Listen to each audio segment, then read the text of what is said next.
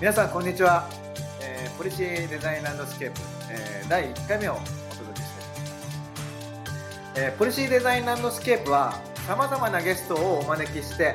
政策作りの新しい景色を探索しようというチャンネルです。でこのチャンネルは、えー、ジャパンプラス D と景色、えー、共同で、えー、今後運営していこうと思っているチャンネルです。じゃあそもそもジャパンプラス D あるいは景色って何なのっていう思ってらっしゃる方もいらっしゃると思うんですけどまずじゃあジャパンプラス D の自己紹介をお願いしたいと思うんですが今日はそのジャパンプラス D の、え、平山さんそして私景色のくのりがパーソナリティとしてお届けしたいと思うんですが平山さんまずじゃあジャパンプラス D どんな活動されてるのかジャパンプラス D ってそもそも何なのかっていうところ簡単に教えていただければと思うんですけど。はい。くのりさん、ありがとうございます。えっと、ジャパンプラス D の平山です。皆さん、あの、聞いていただいてありがとうございます。えっと、ジャパンプラス D はですね、実は、あの、詳細は、えっと、大文字の、あの、英語で、ジャパンプラス D とですね、検索していただいたり、ジャパンプラス D チャンネルっていう形で検索をしていただくと、実は経済産業省のホームページだったりとかですね、経済産業省の YouTube チャンネルでいろんなコンテンツを出しているので、あの、ぜひぜひですね、そちらを見ていただければなと思っています。えっ、と、ジャパンプラス D という組織はですね、実は、あの、経済産業省をはじめとした国家公務員の中で、なんか人に寄り添う優しい政策っていうものを実現していこうという、思いを持ったチームの名前でして、その優しい政策の実現のためにデザインアプローチっていう考え方とか態度とか、あの、寄り添い方っていうものがですね、使えないかなっていうことをあの考えているあのメンバーの集まりです。で、えっと、少しだけ、あの、何をしてきたかお話しすると、2021年度から活動をですね、開始してまして、初年度は、まさにじゃあ、ジャパンプラス D として、優しい政策を実現するためには、何が必要なのかなというですね、あの、組織のデザインであったりとか、あの教育のデザインであったりとか、あの、をですね、考えるために3つの柱を立てました。でそちらも、あの、詳しくはホームページを見てください。で、このラジオの中では、あの、そうした中を通じて、景色さんやジャパンプラス D のメンバーがですね、感じたり、見たりあのした景色とか、新しくこう探索していきたい、こう、あの、なんかな、こう、視界が広がったところとかですね。もし、あの、一緒に仲間として走っていただける方がおられて、一緒に新しい景色を見ようって思われる方がおられたら、そういった方に、なんか、どんなことが実は裏では起きたんだろう？オフィシャルな公表情報じゃないことってどんなことがあるのかなっていうことを本当にざっくばらんに聞いていただきたいなと思って始めています。こんな感じで大丈夫ですかね？はい、ありがとうございます。よろしくお願いします。お願いします。ちなみに、ジャパンプラス D の D は？プラス D の D はデザインの D です。で、プラス D っていう言葉の説明もちょっとだけしたいんですけど、これまでの政策の作り方とか、あり方とか、態度を否定するというわけではなくて、新しい何かをいつもこう常に取り入れて、新しい時代に対応する政策とか、新しい時代に対応する態度っていうものを行政でも、もしかしてあの企業の皆さんも聞いてくださってるかもしれないですけど、いろんな組織に取り入れていこうという、プラスという意味で、チェンジではなくて加えていくという意味です。はい、ありがとうございます。チェンジではなく加えていくと。プラス D をすることによって、まあ、これまでの政策をどうさらにまあ、人に寄り添うものにしていくかというすごく素敵な取り組みをやっていらっしゃるチームです。で、えっと、ちょっと我々、あの、景色の自己紹介もさせていただきたいんですが、あの改めて景色のくのりと申します。よろしくお願いします。よろしくお願いします。で景色は2019年に、えー、立ち上げた会社なんですけれども、えー、我々カルチャーデザインファームというふうに自分たちのことを言っておりまして、え企業の皆さんであったり、え観光庁の皆さん、えと一緒にですね、えその組織のまあ、文化を作っていったり、えあるいはあそこから生み出されるものだったり、こと、こうしたものを、えデザインアプローチを通じて、えまあ、より良いものにしていくと。よりこれからの社会に、え求められるものにしていくというようなことを手掛けているチームです。で、我々その企業だったり観光庁だけじゃなくて、まあ、自分たち自身でも、おまあ、ある家具屋さんを事業承継をして、自分たち自身でもまさにデザインアプローチを使って、えー、カルチャーを変革していくというような取り組みでやったり、実践みたいなことをまさにやっている真っ最中なんですけれども、えー、2020年かな、えー、ジャパンプラス D の皆さんと、まあ、特許庁ですかね。うん特許庁の、えーデザイン系、プロジェクトと難しいですはね。い、あったと思うんですが、えーまさに我々もまだあの立ち上げて間もない頃なんですが、平山さんはじめ特許庁の皆さん、当時のね、特許庁の皆さんたちと一緒に、えーまあ、デザインを使って、えーまあ、どうその中小企業のうん経営を変革していくかであったり、まあ、あるいはあの特許庁自身のおカルチャーをおより良いものにしていくかというような取り組みをご一緒させていただきました。まあ、そうした縁で、えージャパンプラス D の皆さんとの縁が始まったんですが、えー、一昨年かな ?2020 年度から21年度ですね。ね、ジャパンプラス D の、おまあ、チームが立ち上がったと思うんですが、その時から皆さんと一緒に伴走させていただいて、まさにその行政、えーあるいは政策の中にどういうふうにデザインアプローチを取り組んでいくか。で、それによってその人に寄り添う政策をどう作っていくのかということを、まあ我々も一緒に伴走しながら、探索しながら、今まさにこう走っていると。そういうことをやっています。で、まあこのお POLICY DESIGN LANDSCAPE か。 landscape はまあちょっとその景色の お名前のまあ英語おという意味もあるんですけれども、あの、ジャパンプラス D の皆さんとお我々景色とで、まさにこの政策デザイン、あるいは行政かけるデザインというようなところを、まあ、よりこう広げていきたいという思いで、えー一緒にこのチャンネルを立ち上げようと思ったというところです。はい。ありがとうございます。で、うん。どうぞどうぞ。いいですか、うんうんまさにあの皆さんなんで景色さんとジャパンプラス D が一緒にこうこういった制作デザインに取り組んであるかって今経緯をくのりさんからあの初めて出会った経緯とかは説明していただいたんですけどあの景色さんがおっしゃるカルチャーデザインを変えるとかより良くするって言葉で言うと簡単なんですけどすごく時間がかかるしなんていうか、すごく本当に寄り添いながら、その人自身、その組織自身が持っているものを少しずつ少しずつあの変えていくというか、まあ、より良くしていく営みなので、時間がかかるんですよね。だから明日何かが変わりますとか、え、なんか来年何か変わるのとか、そういったことではないんですけど、それをなんかこう、ある意味行政って、求められることがもう翌日何かしないといけないこともあれば、もう長中、中長期的に何十年後の未来をどう作るかっていう、なんかいろんな時間軸で動く中で、景色さんのこう優しく寄り添う、寄り添いながら本来の組織が持っている力をこう引き出して、より良いこうカルチャーに昇華していこう。で、それは自分たちでもあのやれるように、一定の期間伴走してくださった後は、なんかこう、よちよち歩きの赤ちゃんが自分で歩いていって、大人になっていくように寄り添ってくださる寄り添い方がすごく素敵だったので、ご一緒させていただいているという、あの、ところです。いやーありがとうございます。なんかすごくその恐縮、恐縮というかあれなんですけど、あの、いや、僕ら本当に本音で、あの、このカルチャーデザインというか、カルチャーっていうのはすごく大切だなというふうに思っていて、じゃあそれって何なのかっていうと、まあ、企業って、例えばイノベーションを起こしていくでも、あるいはなんかななんか何かしらのサービスを作っていくでも、あるいは業者の方たちが政策を作っていくでも、多分まあ、あの、優れた政策であったり、優れたイノベーションってたくさんあるんだと思うんですよ。でも結局、それって何から始まるかっていうと、すごく、そこに携わっている作り手の一人一人の思いだったり、それがないと、やっぱりその輪は広がっていかないんじゃないかということを、まあ、僕ら景色のメンバーは、まあ、いろんなプロジェクトに携わる中ですごく感じていて、だからこそ、やっぱりこう、一人一人がどう自分の思いを持って、その仕事なりプロジェクトに取り組めるか、そこをやっぱり耕していきながら、えーその先に、なんかいいサービスであったり、いいプロダクトであったり、いい政策であったり、まあそういうことを作っていけるような、まあ支援がしたいなっていう思いで、あの今、日々やってるっていう感じですね。まあ僕らがもちろん完成形を何かできてるわけではないんですけど、まあ日々迷いながら、あの、まあ皆さんと一緒に学びながらやってるというところです。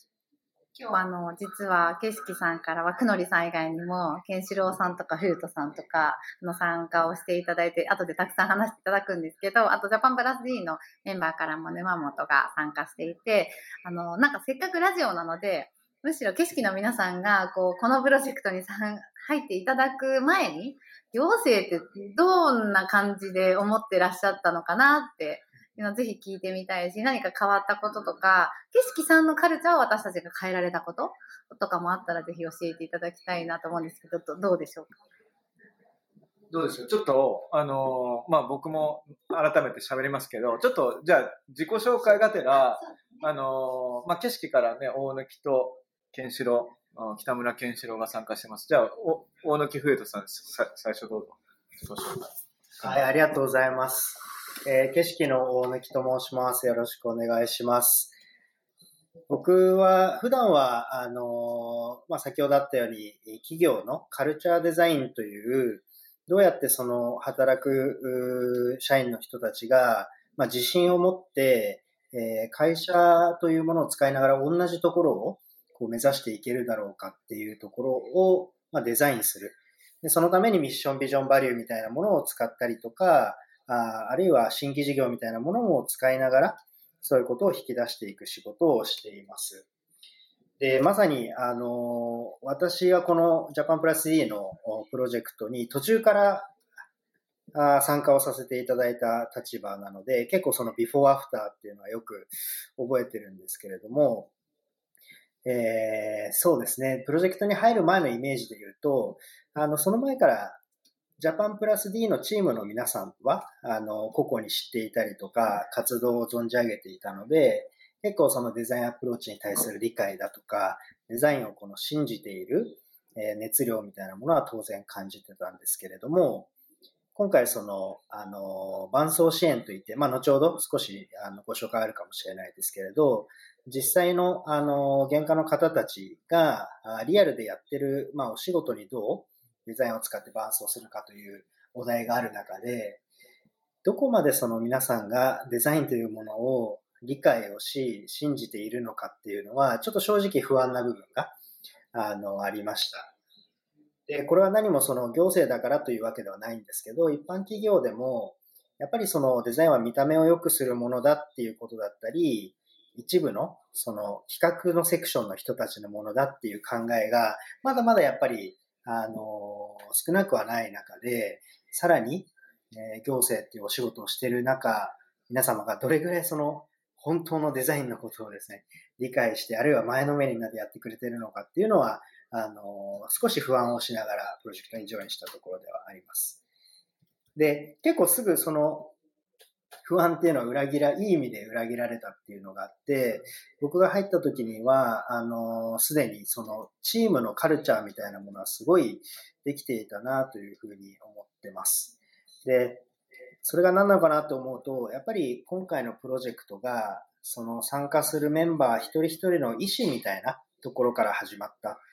まずはビジョン、何をしたいか、どういう未来を描きたいかっていうところから入っていったっていうアクションがあって、具体の伴走に進んでいったものだったので、かなりその一人一人がどうしたいかとか、個人の意見としてどうあるべきだと思ってるかっていうディスカッションがすごいされているところに入らせていただいたので、そういう意味で言うと、あの、すごい、なんていうんですかね、何の違和感もなくというか、あの、比較的こう、スムーズに途中から伴走させていただけたなということを思っています。一旦じゃあここで喋りすぎたあれなんで、ケンシロウにもバトンを渡せればと思いますが。はい、ケンシロウ君、北村ケンシロウ君、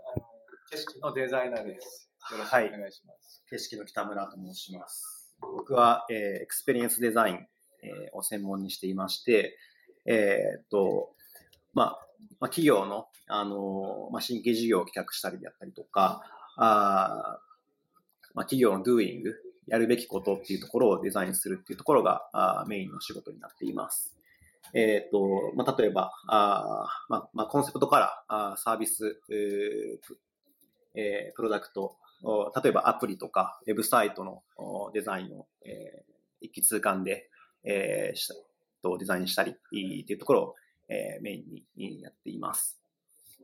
で、えっと、まあ、印象っていうところでは、あの、すごい、あの、まあ、パッションがあって、えっと、まあ、皆さん、ここまで皆さん、あの、フレキシブルなのか、みたいな、こう、すごいこう、柔軟な考え方で、えっと、吸収がすごく早くて、えっ、と、デザインに対しても、あの、すごくこう、勉強熱心な方々ばかりだなというふうに思っています。で、えっと、そうですね。あの、まあ、デザインアプローチっていうところで、えっと、まあ、考え方とか、あの、マインドセットっていうところでもあるので、あの、なんかこう忘れがちなのがそういうアウトプットの部分とか、あこう考えたらあそれで終わり、こう絵に描いた文字みたいなところで終わっちゃうみたいなところ、あのよくこういった新規事業企画であったりとかっていうところが多いんですけども、まあ、そういったところからあの抜け出して、えー、実際にこう社会実装する政策として打ち出すみたいなところがあできるっていうところもデザインの力の一つだなというふうに考えてます。なので、こう、まあ、手を動かして、えー、プロトタイプしながら、こう、考えていくっていうところはもちろんですけども、具現化の部分であったりとか、あまあ、ビジュアライズみたいなところも同じぐらい重要なあフェーズかなというふうに考えていまして、えっ、と、まあ、そういったところでこう、早い段階で人に寄り添ったあアイデアを出して、えー、早い段階で失敗していくみたいなところとか、あ新しい学びを得るみたいなあところができればなというふうに思っています。はい。こういったところ、あの、皆さんでこうスケッチを書いたりとか、あというところ、多分、あの今までない体験だったのかなというふうに思うんですけども、まあ、そういったところ、えー、やっていくことができたりとか、あというところは、あのすごい僕にとっても新鮮な、あのはい、体験だったなというふうに思っています。健志郎さんは事前の印象っていうか、こう行政職員ってどんな感じって思われてたんですか？まあ正直その硬い。いや、そりゃそうですよね。そうですね。頭が、あの、そうですね。頭が、頭頭はいいんだけど、カチコチ。ね。そうですよね。で、あの、そうですね。あの、そういったこう、アイディアとかがすごい出てくるんだけど、あの、それをこう、あの、うまく、こう、形にすることが、にちょっとこう、あの、戸惑っちゃうとか、あみたいなところがあるのすごくもったいないなっていうふうに思ったりしたことがあって、うん、そういったところでこう、手を動かして、あの、プロトタイプするとか、そういったことができたら、いいのになっていうふうには思いました。はい。ちょっとだけ、あの、あれですね、景色の皆さんに伴奏をしていただいたプロジェクト、経済産業省内のプロジェクトをですね、実はこれも、あの、どういうふうに募集したかとか初めて話すんですけど、経済産業省の組織の中で、あの、一定のポジションのですね、あの、メンバーが集まる会議があるんですよね。で、その会議の中に、ジャパンプラス D っていう政策をより良くしたいって思っているメンバーがいて、景色さんっていう、まさに本当に強力なメンバーと一緒に、なんかこう、行政って皆さん、あの、多分間違っちゃいけないっていう、間違わないよねっていう意識とか、なんか正しくあらねばならぬとか、なんか繰り返しこう改善をしていくというよりは最初から完璧なものを出さないといけないって行政の職員自身も思っていることが多いし、あの、そこそこ自体にもなんか私たち考えのこう幅はめ込まれてしまってるんですけど、そうじゃなくて、なんか新しいことに試行錯誤として挑戦してみませんかっていうプロジェクトをですね、あの、募集をして、で、実は手を、手が上がってきたメンバーがいてですね、で、そういった過失に我々伴走して、あの、景色さんと一緒に伴走して、ブラッシュアップをしていたんですけど、その内容についてちょっとジャパンプラス D の山本から紹介をしてもらえたらなと思います。沼本さんお願いします。はい、皆さん、こんにちは。あの、ジャパン D の沼本と申します。よろしくお願いします。今、平山さんからおっしゃっていただいた通りで、えっ、ー、と、まあ、募集をかけて、まあ、自発的に何かもやもや抱えてて、ただちょっとどうしたらいいかわからないっていうような、えー、いくつかのその政策を抱えているチームから手を挙げていただいたというところで、まあ、あの、大きく2つ、まあ、あの、5つぐらい実はあるんですけれども、まあ、あの、特に、あの、景色さんにもがっつりと、あの、一緒に歩いていただいた、一緒に走っていただいた2つを簡単にご紹介させていただきますと。まあ、1つは、あの、昨今だとそのダイバーシティとか、あの、強制みたいなセリフ、あの、特にいろんなキーワードになっていると思うんですけれども、まさにそういったところをですね、女性活躍みたいなところずっと政策を進めてきたチームがあります。まあ、女性活躍だけではなくて、まあ、障害者雇用とかですね、あの、そういった文脈で、あの、ダイバーシティを進めてきた過失があるんですけれども、あの、まあ、それこそ昨今だとダイバーシティインクルージョンっていうふうに言われてきて、どんどんどんどんその強制っていうのがもう求められている中で、これまでやってきた政策だけで私たちがこれからの世の中を良くしていくことができるんだろうかと。ちょっとそういったこう、自分自身が立ち止まって悩んでいるような過失さんと一つ一緒にやらせていただ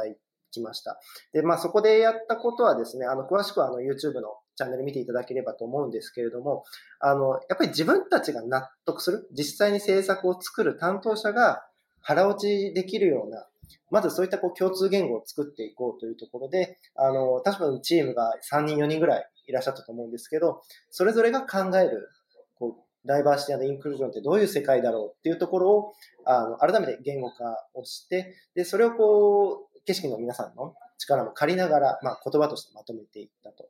で、まあ、そういったこう、目指すべき未来に対して、じゃあどういうふうにこう、そういった価値観に転換していくためには、あの、周りに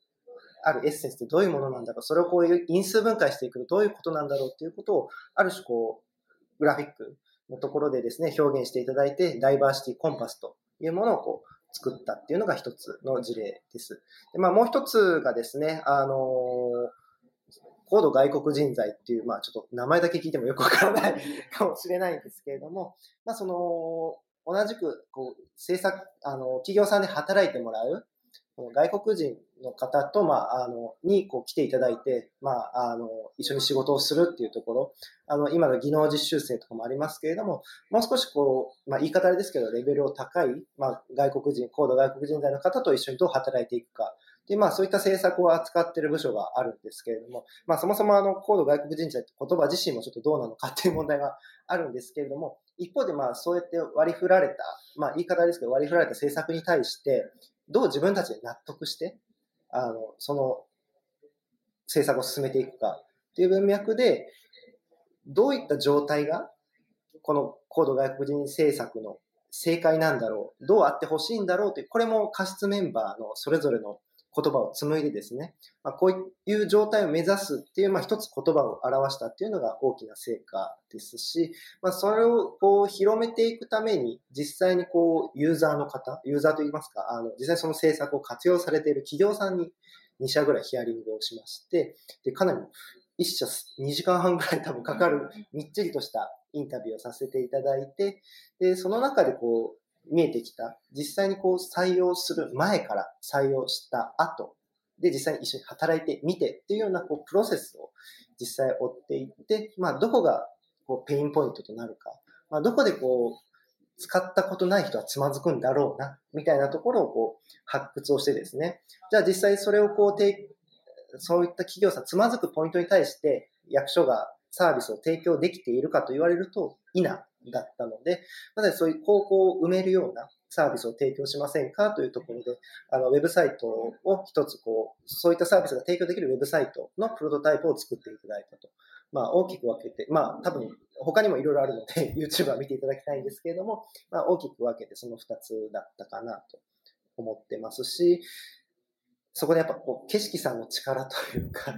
こう、うまく言葉を紡いでもらったりとか、で、そういった言葉を表現してもらう。まさにデザイン、競技のデザインで表現してもらうっていうところで、こう、チームの皆さんの目の色がすごく変わったのは印象的な、うん、私としての経験でした。はい。ちょっとお二人に伺いたいなと思うんですけど、根本さんとはいはい。あのまあ、今回の伴走支援で、やっぱり関わってる人たちの思いであったり、納得をどういうふうに作っていくのかというところがポイントだったっていうようなお話があったかなと思うんですけど、お二人も行政職員として、たくさんの多分政策作りに関わってこられたんだと思うんですね。その中で、自分自身が納得するものとか、思いを持ってやれてるものって、ぶっちゃけ、どんぐらいあるものなんですか？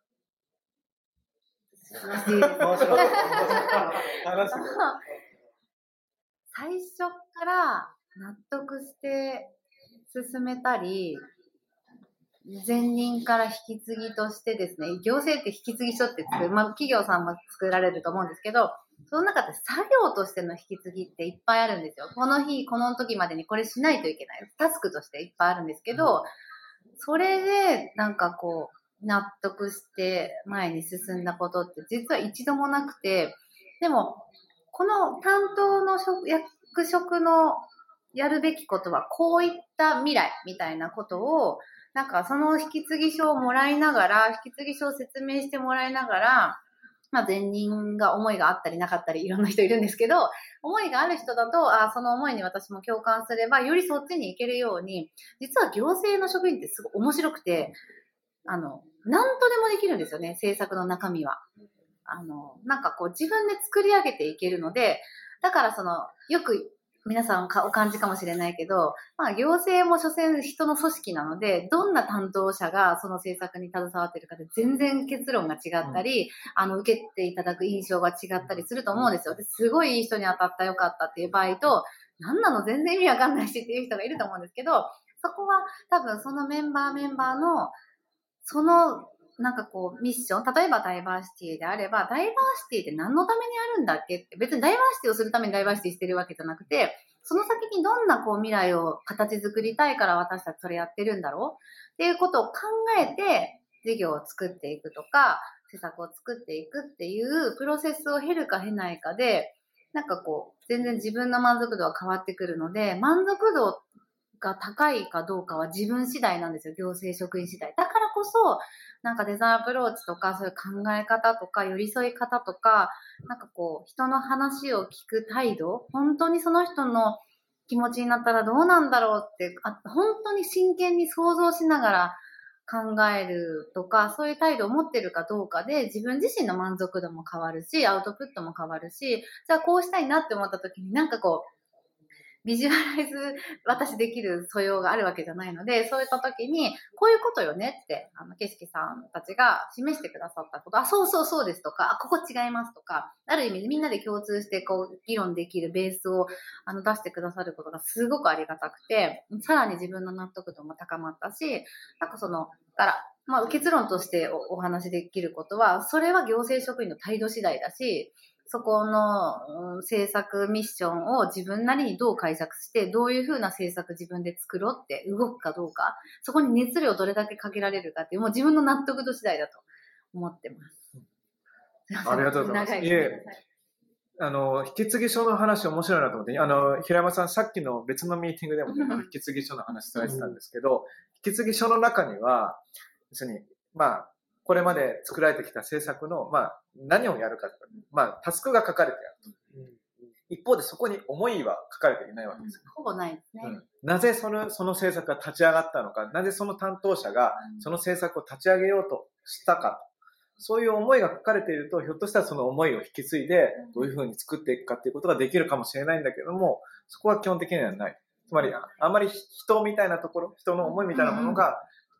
解体してないというか。そうまあ、それは多分、行政に限らず民間でもそうなのかもしれないんですけど、行政職員の場合はやっぱり2年とか3年、うん、3年ですかね。短いと1年とかで変わるんですよ。ね、コロコロ、こう、ね、人が動いていくっていう。だからこそ、なんかその人たちの思いを引き継いでいくような仕組みみたいなものがあったらいいなって話を平山さんがされてて、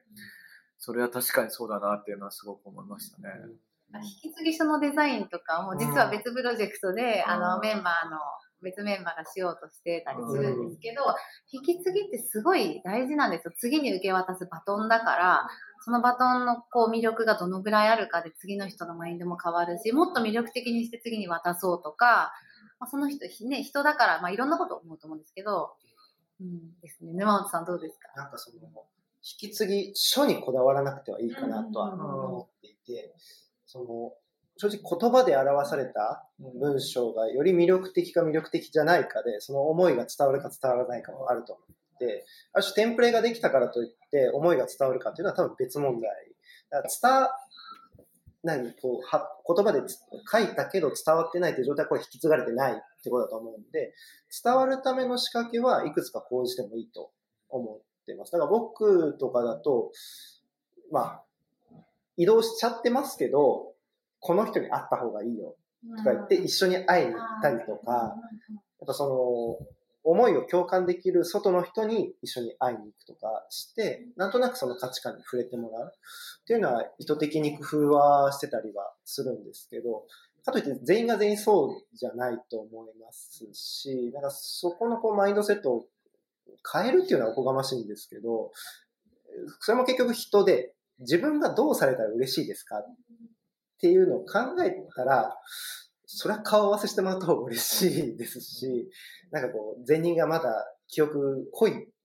段階で、いろいろそういうことを仕掛けてほしいですし、なんかちょっ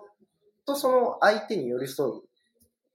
自分だったらどうされたら嬉しい。相手がどうされたら喜ぶかなみたいなことに、どれだけ注力できるかっていうのが、結構引き継ぎの観点では大事ですし、でもそれに気づいたのは僕はジャパン D っていうプロジェクトをやったから、なんかそれまではその制作にどれだけ大義を作るか。世の中的にこれが求められてる。スタートアップの資本資金調達が全然できてないから、そういうのを問題提起しよう。でもユーザー見えてみません。みたいな。でもなんか制作っぽいみたいなことを意識してたんですけど、このプロジェクト、ジャパンプラス D に関わるようになって、誰に届けたいんだっけっていう、その人をすごく意識するようになったので、その届けた人が、あ、めっちゃ嬉しいなとか、まあ、ありていの話でちょっと SNS でシェアしてみようかなって思える何かをどう作ろうかなっていうのは、すごくこのプロジェクトに入って意識するようになりました。それは自分の本当の仕事、本業の方でも、なんとかこう作っていきたいなと思って努力してるような感じですね。うん、そういうのは人を思うようになってから、なんていうかその、最初の久野井さんの質問である、なんかその、制作に意味あると思ってやってるというか、なんか、初めてそこで意味あるなと思えるようになったかもしれないですね。うん。ありがとうございます。今回そのジャパンプラス D のプロジェクトの中で、あの、海外の先行事例のリサーチなんかもしたんですけれども、それこそ UK、UK だったかな、ちょっとジャパンプラス D の報告書な、まあ、あの、研修コンテンツの中での一部お話しした内容と重なるんですけど、あの、まさにその制作を作る時の思いとか、うん。当初設定した意義みたいなもの。これって、えー、制作って多分一人の力だけじゃできなくて、いろんなステークホルダーがかかっていくわけですよね。で、その過程で最初の意義みたいなものが共有されずに、なかなかこう、お思いみたいなものがまとまらないっていうのは、やっぱり世界的に見ても課題になっていて、で、それをどういうふうにあの共有して、えーまあ、みんなで同じ方向を向けるのかというところがやっぱり大切だよねというようなことは、まさにそのポリシーデザインの教科書みたいなところにもすごく書かれていたところなんで、うん。まあ、今回、その、伴走支援の取り組みって、えーまさにそこの最初の意義をどう設定して、それをこうどう共有していくのかというようなところも結構大きかったのかなっていうふうに思いますね。なんか、そうですね。だから、なんか企業の方でも多分景色さんの中でもそうだと思うんですけど、その事柄に対してどのぐらい自分事として考えて、あと、後で聞きたいんですけど、景色さんはなんか私たちすごいですね、無理難題をずっとお願いしてて、なんとなくいい感じにお願いしますとか、デザイン的じゃないお願いをいっぱいしてたんですけど、なんか楽しかったかなっていうのも聞いてみたくて、なんか楽しいとか、これは絶対解決したいって思うと人って動くじゃないですか。でもつまんないなってなったら絶対ね、まあ作業、とりあえず作業やっとこうってなるから、なんかそこのなんか担当者の熱量とか、もう制作がどのぐらい良くなるかにはすごい響いてくるって、どんな組織でも私は思うんですよ。どどうでしたか？くのみさんも楽し、どうです？うん、こんな無理なことばっか言ってって。あもう正直聞きたいよむしろこういう話、2021年ですかね。何を言ってるんだみたいな世界だったんうんうん。なんか、ワクワクするなって思う。なんか、なんかあんまりお世辞っぽくなるから、嘘っぽくなるからあれなんですけど、僕やっぱり楽しいと思うか思わないかって、誰と仕事をするかっていうところに尽きるなと正直思ってるところがあって、そういう意味だと、ジャパンプラス D の皆さんと仕事をするときに、なんか辛いなって思うことはあほぼないです。だからまあ、あの、年度末で納期ギリギリでなんかやらなきゃいけないっていうのは別の辛さはあります。まあ正直結構頑張りましたみたいな時はあります。まあ他のね、メンバーもあると思うんですけど、それはあるんですけど、えー、やっぱりなんかその、僕自身、あるいは僕ら自身も、その政策のな、政策とか行政とか観光庁の人たち、えー、が変わると、まあ、変わるとって言ったらましいんだけど、まあ、より、その、良くな、より、より、こう、人に寄り添えると面白い政策ができるんじゃないかとか、うん、そこを広げていくことで、まあ、もっと面白い、こう、政策とか国ができるんじゃないかっていう思いがすごくあるんで、うん、なので、ここに関わらせていただいているってことは、すごく僕らにとっても大きいし、ありがたいなと思ってます。で、何より、このジャパンプラス D のメンバーが、あの、そもそも本業があるじゃないですか。で、僕らも、まあ、結構プロジェクト重なってきて忙しいは忙しいんですけど、この人たちは、この人たちって失礼だけど、あれなんですよ。あの、本業、まあ本業を持っていながら、これを自分たちの使命として、自分たちの意思でやってるんですよね。そこがやっぱり尊いなっていうふうに思っていて、まあ、あんまりこういう話するの良くないけど、あの、いや、例えばね、よ夜、ミーティングとかね、週末ミーティングとかも、まあ、正直ある、あるんですけど、なんか、こういう思いを持っている人たちがいるからこそ僕らも動かされてるっていう部分が正直あって、なんか、やっぱり思いを持ってる人同士がやらないと、なかなかこう、それを広げていくのは難しいなと思うし、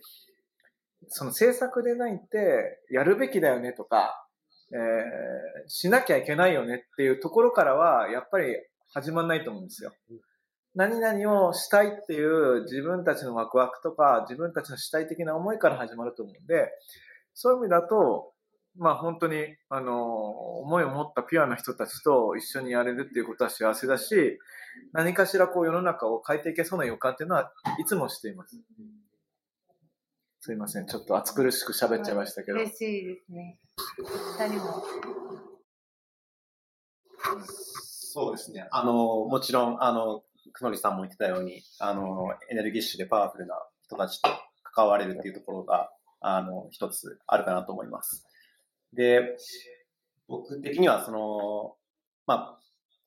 えー、制作の、まあ、プロトタイプっていうところで、えー、ウェブサイトを、あの、作らせていただいたっていうところがあるので、まあ、ここはもう本当にシンプルに、その、エンドユーザーの人たちの視点に立って、えー、考えるというところなので、まあ、そこは本当に自分的には楽しくできたかなというふうに思ってます。例えば、そういうコード外国人人材であれば、あ外国人の、まあ、友達の顔を思い浮かびながら作ったりとか、あの、まあ、そういったあところで結構シンプルにそういったところでも制作とか関わ関係なく、うん、あの